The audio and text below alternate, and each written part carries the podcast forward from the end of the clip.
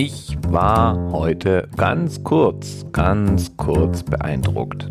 Der ICE S oder auch ICE 2 ist auch bekannt unter seiner Typenbezeichnung ICE 410.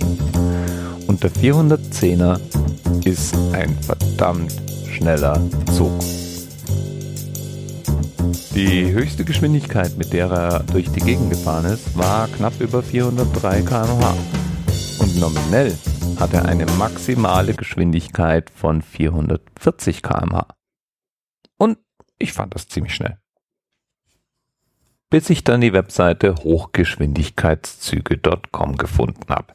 Ja, die Seite gibt's wirklich. Und die listet Rekordfahrten und Platz 1 und 2 sind fest in japanischer Hand. Beides auf Teststrecke eingestellt, fuhr das eine Mal im Jahr 2015 ein Zug 603 kmh schnell und eroberte den zweiten Platz mit immerhin noch 581 kmh. Dann kommen zwei von den Franzosen besägte Plätze, nämlich einmal 574,8 kmh und dann 515,3, gefolgt von dreimal China 501, 487 und 486 kmh.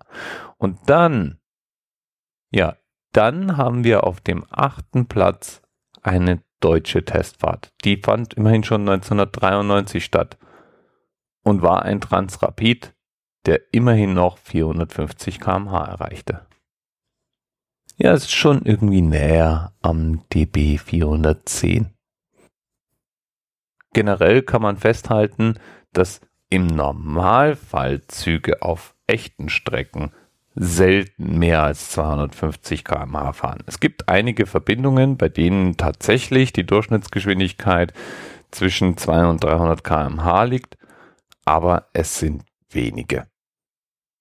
Und über 300 kmh, zumindest im Durchschnitt, liegt niemand.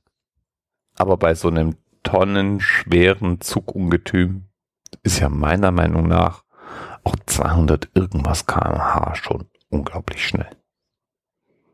Bis bald. TMRS 10, 9, 8. The experience of 47 individual medical officers. Was hier über die Geheimzahl der Illuminaten steht. Die 23. Und die 5. Wieso die 5? Die 5 ist die Quersumme von der 23.